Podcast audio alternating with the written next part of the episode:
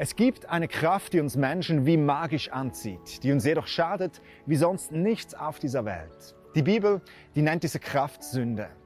In diesem Video erkläre ich dir, was Sünde ist und wie du diese zerstörerische Kraft in deinem Leben los wirst.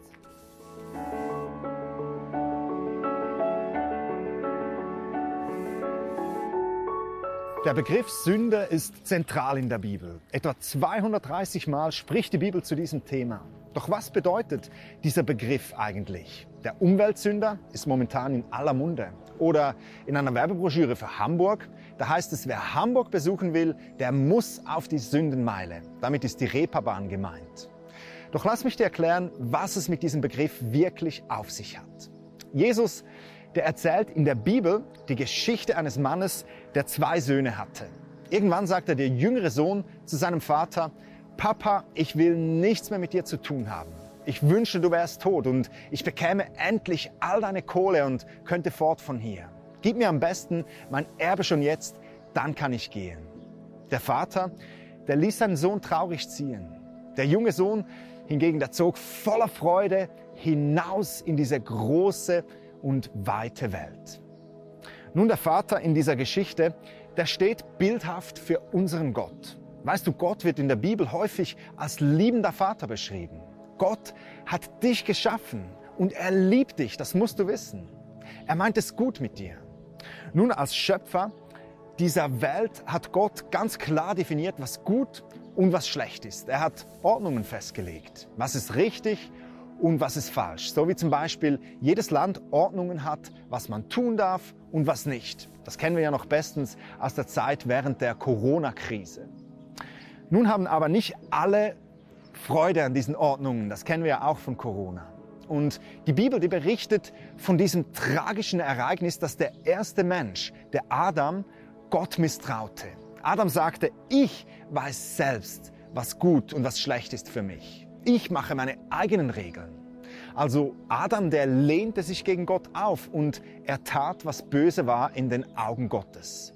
Und genau das ist Sünde. Sünde ist eine Auflehnung gegen Gottes Ordnung. In der Bibel wird das eindrücklich beschrieben. Lass mich dir das einmal vorlesen. Hier steht, wer sündigt, der lehnt sich damit gegen Gottes Ordnungen auf. Sünde ist in ihrem Wesen nach Auflehnung gegen Gott. Sünde ist ihrem, in ihrem Wesen nach Auflehnung gegen Gott. Nun, die einfache Definition von Sünde ist, Sünde ist jede Tat, jede Haltung und jeder Wesenszug, der nicht Gottes Ordnungen entspricht. Das ist spannend, oder? Also auch meine Haltung kann Sünde sein. Nicht nur meine Frau betrügen ist Sünde, sondern auch meinen Chef verachten oder der Nachbarin nachspannen.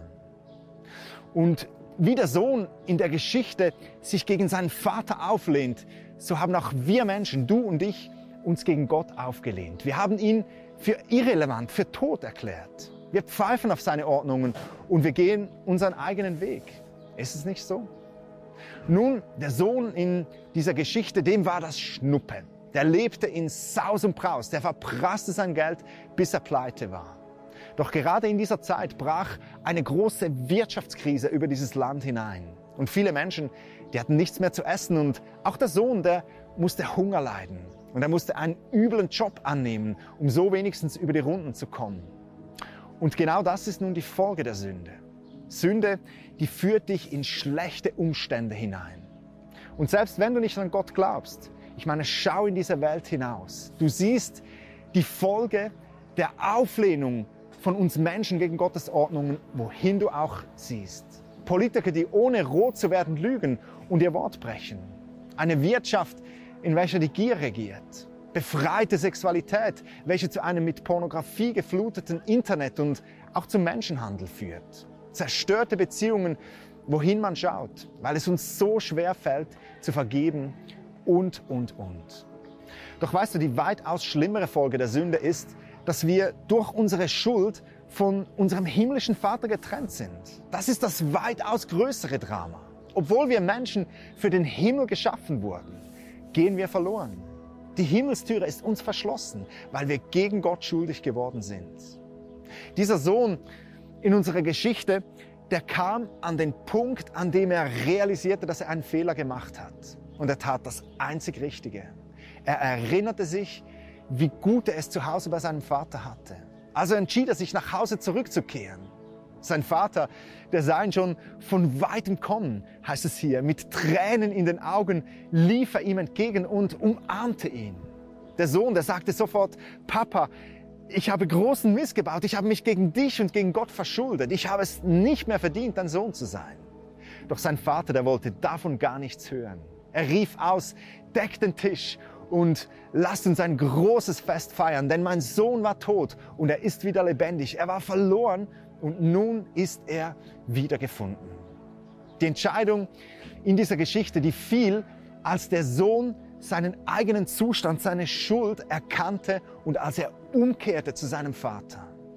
Weißt du, wir Menschen, wir sind oft zu stolz, um unsere eigene Schuld einzusehen. Aber das ist ein fataler Fehler. Denn in der Bibel steht, dass Gott die Hochmütigen von sich weist, dass er hingegen seine Liebe denen zuwendet, die wissen, dass sie ihn brauchen. Wie steht es mit dir?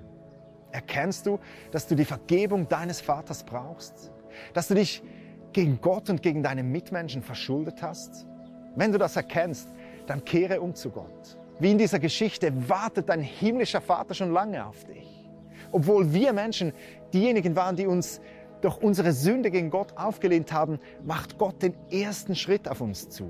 Er sandte seinen Sohn Jesus Christus auf diese Welt.